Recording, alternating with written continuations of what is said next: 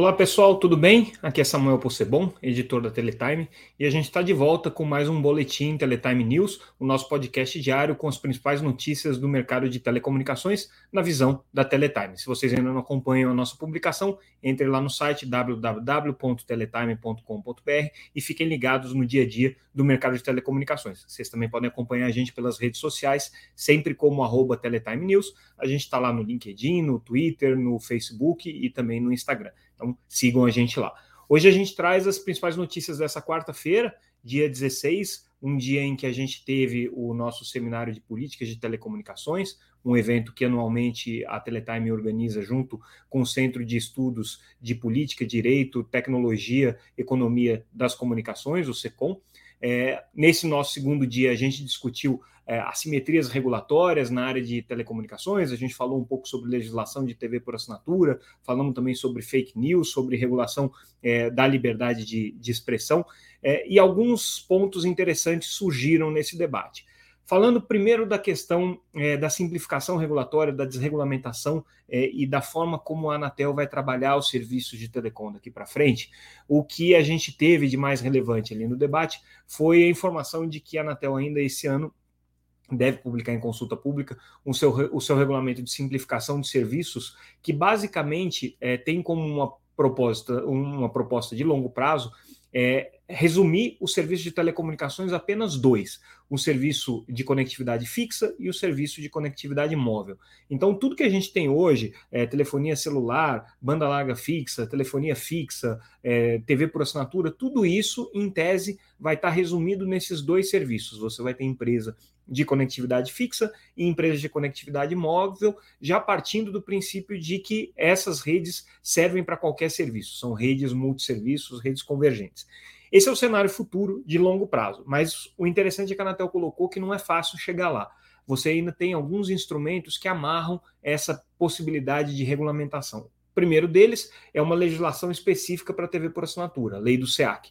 Então, para qualquer mudança nesse sentido, seria necessário haver uma revisão dessa legislação para permitir é, que, que a Anatel passe a enquadrar os serviços é, de conteúdos pagos também é, como parte inerente desse serviço de conectividade fixa ou conectividade móvel, dependendo do tipo de rede. É, isso já acontece hoje na prática, a gente sabe que quem tem uma conexão de banda larga tem acesso aos mesmos conteúdos, até uma oferta, é, em alguns casos, maior de conteúdos pela internet, através do serviço de streaming.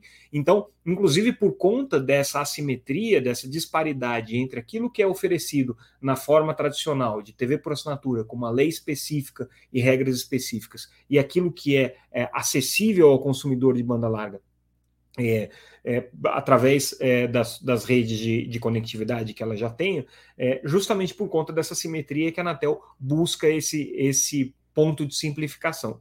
O outro entrave é o que fazer com a telefonia fixa. Então a gente sabe que é, existem concessionárias de telefonia fixa que, desde a privatização da Telebrás em 1998, tem é, como é, é, obrigação prestar o serviço de telefonia fixa com determinados parâmetros de qualidade. É, a Anatel já tem um plano, existe um marco legal que prevê a migração dessas concessões é, para um regime de autorização, que é um pouco mais leve, mas ainda assim é, esse processo não está concluído. Então, para a Anatel poder fazer a simplificação regulatória que ela está almejando, ela precisa resolver essa questão das concessões. E aí, durante o evento, essa é uma outra notícia que a gente traz, a Oi foi muito é, enfática com relação à importância da Anatel de trabalhar essa simplificação e resolver o problema das concessões. A gente sabe que a Oi é uma operadora que é, hoje é, tem uma carga regulatória muito grande por ser uma concessionária, a maior concessionária de telefonia fixa do Brasil.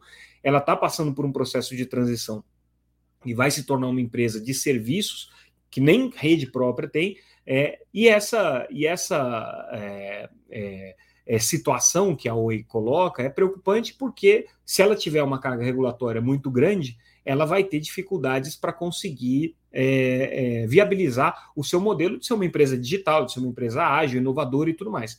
É, e principalmente pelo fato de que ela não quer mais ter a obrigação de construir, manter redes é, de telecomunicações no modelo antigo. Ela vai operar é, através de redes neutras e através de uma rede é, estado da arte de banda larga. Então, isso é um grande problema aí para Oi. É, Mudando de assunto, a gente traz uma outra notícia sobre a instauração do inquérito por formação de cartel na venda do imóvel. Já era esperado isso desde a decisão da semana passada, quando o CAD aprovou a venda do imóvel para TIM, para Claro e para Vivo. Mas é, a gente lembra que um pouco antes da aprovação, o Ministério Público Federal, é, representado ali no CAD, é, tinha chamado atenção para esse ponto. Eles entendem que houve sim uma, uma espécie de conluio entre as três empresas para a compra da imóvel, é, com danos à concorrência, essa é a alegação do Ministério Público Federal. É, trazem ali uma série de indícios e de alegações. Isso foi considerado pelos conselheiros, mesmo os que aprovaram a venda da imóvel. Então, é, essa foi uma preocupação é, que o, o, o, conselho do CAD é, manifestou, e aí, por conta dessa preocupação, é que se abriu agora essa investigação.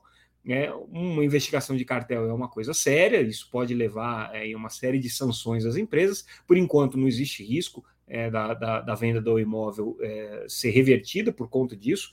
É, provavelmente, se essa acusação for adiante, as empresas vão ter que pagar multas pesadas, vão ter que é, estabelecer algumas medidas de compensação aí do consumidor. Eventualmente, né, no caso de um, de, um, de um, crime comprovado, você pode ter até implicações pessoais ali dos executivos. Mas isso é uma coisa muito longe ainda de acontecer. Essa investigação vai acontecer e, obviamente, as compradoras, tanto a TIM, claro, quanto a Vivo, tem uma argumentação eh, de defesa do, do, do, fato deles terem feito a oferta pelo imóvel, que é, primeiro, é, que não foi uma, uma oferta de compra, é, foi uma oferta de venda. O imóvel é que se colocou à venda e elas foram lá e ofereceram o melhor lance por esse processo. É, depois, o que elas alegam também é que elas não estão é, comprando o imóvel é, para dividir, eles já estão comprando a empresa partilhada. Então, foi feito uma partilha no modelo de Fix It First, né, que é o, o conceito é, da operação que foi feita, quer dizer, é, os problemas concorrenciais que você poderia ter foram resolvidos é, em tese, antes da operação é, ser consumada, com uma, com uma divisão que já é, previsse justamente essa questão da, da, da, da, concorrência entre elas. Então, eles têm esses argumentos, vamos ver se o CAD é, se, se sensibiliza para esses pontos aqui. Voltando agora para o tema de TV por assinatura, é, o Ministério das Comunicações anunciou que está trabalhando aí num anteprojeto de, de lei para rever o marco legal da TV é, paga no Brasil.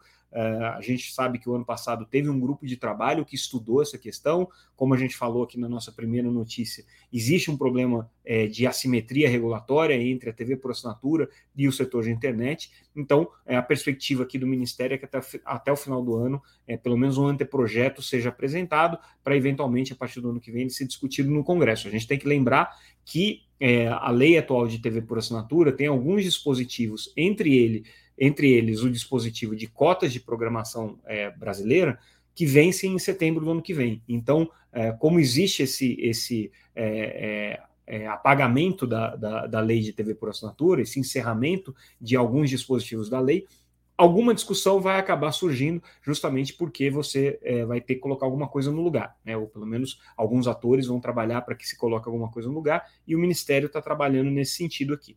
A Ancine, é, por sua vez, que é a agência reguladora do audiovisual, defende a política de cotas, ela acredita que essa política que foi estabelecida de, de proteção ao conteúdo é, audiovisual brasileiro ao longo dos últimos anos na TV por assinatura teve efeitos muito positivos para o mercado.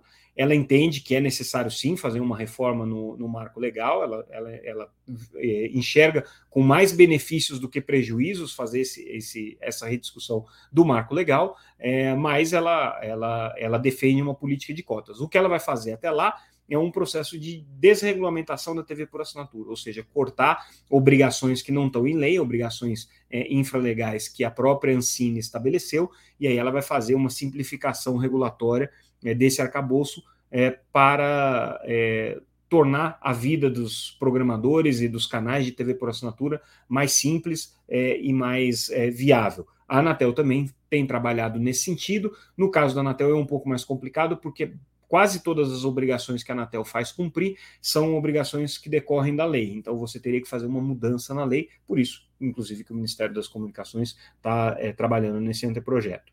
É, e aí, para complicar toda a história, a Globo diz que não é, é, a favor da revisão da lei do que ela está confortável do jeito como a lei do que está, a lei de TV por assinatura está, ela acredita que qualquer discussão que se vá fazer sobre isso, você tem que fazer uma discussão mais ampla sobre como é que fica a implicação disso tudo é, no contexto é, do capital estrangeiro para a radiodifusão. É, ela já tinha manifestado em outras ocasiões a preocupação também com o segmento de internet. Então, é, a, Globo, que é um dos principais atores aí das discussões sobre o mercado de comunicação, é, pelo visto, não vai ser muito entusiasta de um debate sobre a revisão da lei do SEAC. Então, não tendo a, a, a Globo a favor, é, a chance da, da, da, discussão ser mais lenta ou sequer acontecer é muito maior. E aí, no nosso evento, a gente também tratou sobre o PL das fake news, o PL é, 2630, que está aí para ser aprovado pela Câmara, depois vai ter que voltar para o Senado, mas de qualquer maneira é um projeto muito importante para trazer alguns regramentos sobre essa questão da desinformação, sobre a forma como os conteúdos é, mentirosos, né? Vamos dizer assim, é, circulam pela internet, a responsabilização das plataformas, a responsabilização dos usuários que é, é, é utilizam a internet para disseminar esse tipo de conteúdo é, e, obviamente, qual que é a implicação disso daqui para a liberdade de expressão. É, no debate surgiu uma, uma uma, um consenso interessante, que é com relação à questão do bloqueio de conteúdos. Então, assim, é, antigamente era um grande tabu você falar em bloquear qualquer tipo de serviço na internet. Se fosse cometido um crime, você podia fazer qualquer coisa, mas você não podia bloquear. Né? E, inclusive, no, no debate, a gente analisou isso, isso aconteceu num episódio muitos anos atrás, é, é, envolvendo a, a, a modelo é, Daniela Sicarelli, e aí, por conta de um conteúdo íntimo vazado ali nas redes, é, um juiz determinou o fechamento do YouTube. Né? Então, o YouTube ficou dois dias fora do ar por conta desse vídeo. E aí, é, isso criou uma grande comoção sobre se você deve ou não bloquear o serviço por conta de um conteúdo que está colocado lá. Mas o entendimento aqui dos especialistas que já estão olhando esse assunto mais de perto é que existe hoje um amadurecimento e existe um nível de responsabilização das plataformas que pode levar, inclusive, ao fechamento de uma determinada plataforma. Melhor exemplo é a discussão sobre é, o Telegram, como que essa plataforma de, de, comunicação interpessoal, mas que também permite uma comunicação de massa, é, tem respondido aí aos, aos questionamentos e é, é as demandas do Tribunal Superior Eleitoral, justamente por conta é, de, de, obedecer um regramento mínimo nesse período de eleições, e o Telegram sequer responde às cartas que são enviadas aqui pelo, pelas autoridades brasileiras. Então, no limite, né, é, esse pode ser um problema que vai levar ao, ao, bloqueio do Telegram no Brasil, caso esse assunto não seja endereçado. Esse debate aqui sobre fake news e sobre desinformação está muito quente, tem muita coisa ainda para acontecer, mas é, a, a, notícia que o, o, deputado Orlando Silva, relator desse projeto, é, trouxe durante o evento é que já existe um acordo de líderes, deve ter o, a votação do pedido de urgência, a expectativa dele é que até março esse projeto seja aprovado, depois ele vai para o Senado, também a expectativa de aprovação rápida, já que é, o Senado apenas vai referendar ou não as mudanças feitas pela, pela Câmara. Né? É, a gente também traz a notícia de que o Ministério das Comunicações convocou é, as entidades da sociedade civil, empresariais e da sociedade civil para recomporem o Conselho Consultivo da Anatel. É um fato importante, mas o Conselho Consultivo da Anatel tem pouquíssima relevância. Ele é, em dois momentos só ele é chamado para opinar quando é necessário fazer a reforma do Plano Geral de Metas de Universalização e do Plano Geral de Outorgas. É, são episódios que acontecem com um intervalo de tempo muito grande. No geral, eles discutem temas é, e são sumariamente ignorados, inclusive pelo Conselho da Anatel, pelo Conselho Diretor. É um órgão que existe para inglês ver. No início ele tinha uma proposta interessante de ser um campo aí de reverberação social das decisões da Anatel. Há muitos anos ele tem sido desprestigiado, desde é, o começo de 2019 ele sequer está funcionando pela falta de membros. É, todos os outros mandatos é, dos conselheiros que ainda estavam aí com, com o mandato vigente se encerraram nessa quarta-feira, dia 16. Então, o Ministério está tentando recompor aqui para ver se consegue botar esse conselho para funcionar. É, vamos ver. Tomara que isso aconteça, porque é um órgão que tem um papel, em tese, importante, mas se ele não for prestigiado pela própria Anatel, pelo próprio governo, é, a tendência é que ele não funcione, porque depende justamente é, desse, de, dessas indicações e desses nomes estarem empossados para que ele possa ser convocado. A gente traz uma notícia internacional interessante aqui: a Europa é, é, anunciando um consórcio de 6 bilhões de euros para desenvolver um sistema de conectividade. Observação que eu faço aqui com relação a isso é a importância estratégica que a Europa dá para o segmento de satélites. É, a gente sabe que essa corrida espacial ela está muito aquecida. Os Estados Unidos estão na liderança desse processo, principalmente por conta das empresas é, lideradas aí pela iniciativa privada, pelas big techs, é, que estão atuando fortemente nisso. Nominalmente, o Elon Musk é, da Starlink, também da, da SpaceX, é, e o Jeff Bezos é, da Amazon, né, que tem a, a empresa Blue Origin. Então são e também a gente tem a, a Virgin é, como atores aí importantes nessa nova corrida espacial, atores privados que estão é, dominando esse segmento, e principalmente nos Estados Unidos, eles estão com um movimento muito intenso de ocupação das órbitas baixas. A Europa está preocupada com isso, entende que precisa ter autonomia tecnológica e autonomia é, sobre o seu setor de satélites, então está anunciando esse investimento pesado de vários países aqui, e, e são investimentos estatais, para desenvolvimento dessa, dessa rede. Também tem a participação de atores privados, a, a Europa tem alguns players importantes aí do mercado de satélite, é um player super relevante no mercado de satélites. Tem lançadores, tem fabricantes de satélite, tem fabricantes de foguete, enfim, é um, é um, é um, um, continente que sempre teve no setor de satélites uma, uma visão é, estratégica muito grande. E essa corrida espacial ela está se intensificando. É, Estados Unidos e Europa aí na, na liderança desse processo, é, a Europa atrás tentando recuperar espaço. Então fica aí esse registro. É, também falando agora em satélite, o ministro Fábio Faria foi para os Estados Unidos visitar a Viasat, que é a empresa parceira da Telebrás na exploração é, do satélite brasileiro, do SGDC. É, Fábio Faria está indo é, mais ou menos desfazer um mal-estar que ele mesmo criou. Alguns meses atrás ele teve lá nos Estados Unidos visitando justamente o Elon Musk da SpaceX, da Starlink, é, anunciou ali que tinha planos de utilizar a SpaceX é, e, e, a Starlink é, para desenvolver projetos de conectividade no Brasil, na região amazônica e tudo mais. Foi uma coisa muito bonita. Apertou a mão do maior é, é, magnata de tecnologia é, do mundo, um dos homens mais ricos do mundo. Fato é que a Viasat é inimiga mortal do, da, da SpaceX e da Starlink. É, são empresas que não se bicam, estão em confronto o tempo todo nos Estados Unidos, seja por questões regulatórias, por questões concorrenciais. É, a Space, a, a, Starlink especificamente, é uma concorrente da Viasat na oferta de banda larga residencial. E aí aquele mal-estar ficou porque o parceiro do governo brasileiro é a Viasat. Foi a Viasat que fez um acordo com a Telebrás para explorar o SGDC. Eles têm praticamente uma sociedade no satélite. Né? É, e aí o Fábio Faria prestigiou o concorrente, agora foi lá é, fazer um agrado para a parceira da Telebrás, inclusive a Telebrás participou dessa comitiva aí. E a gente fecha com uma última notícia internacional. É, a Ericsson, é, através de processos internos aí de auditoria, identificou mais um caso de é, possível corrupção interna. É, esse caso mais preocupante, envolvendo o Estado Islâmico, envolvendo é, grupos terroristas. A própria empresa se prontificou a, a, a informar que ainda não tem é, é, clareza sobre todos os, os, achados, sobre todas as responsabilizações. É, isso decorre justamente desse trabalho de auditoria interna, mas ela deu transparência para esse fato, né? E, e, certamente as apurações continuam aí, a Ericsson tentando identificar onde é que estão os pontos podres aí na sua cadeia de relacionamento em alguns países do mundo. É, e Claro que quando você envolve grupos terroristas, a questão fica um pouco mais complexa.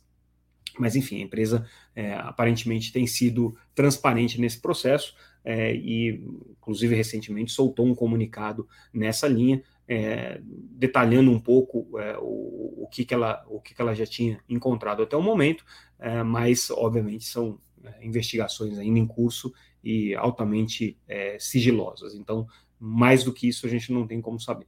Mas é isso, pessoal. É, esses foram os destaques do nosso noticiário dessa quarta-feira, dia 16.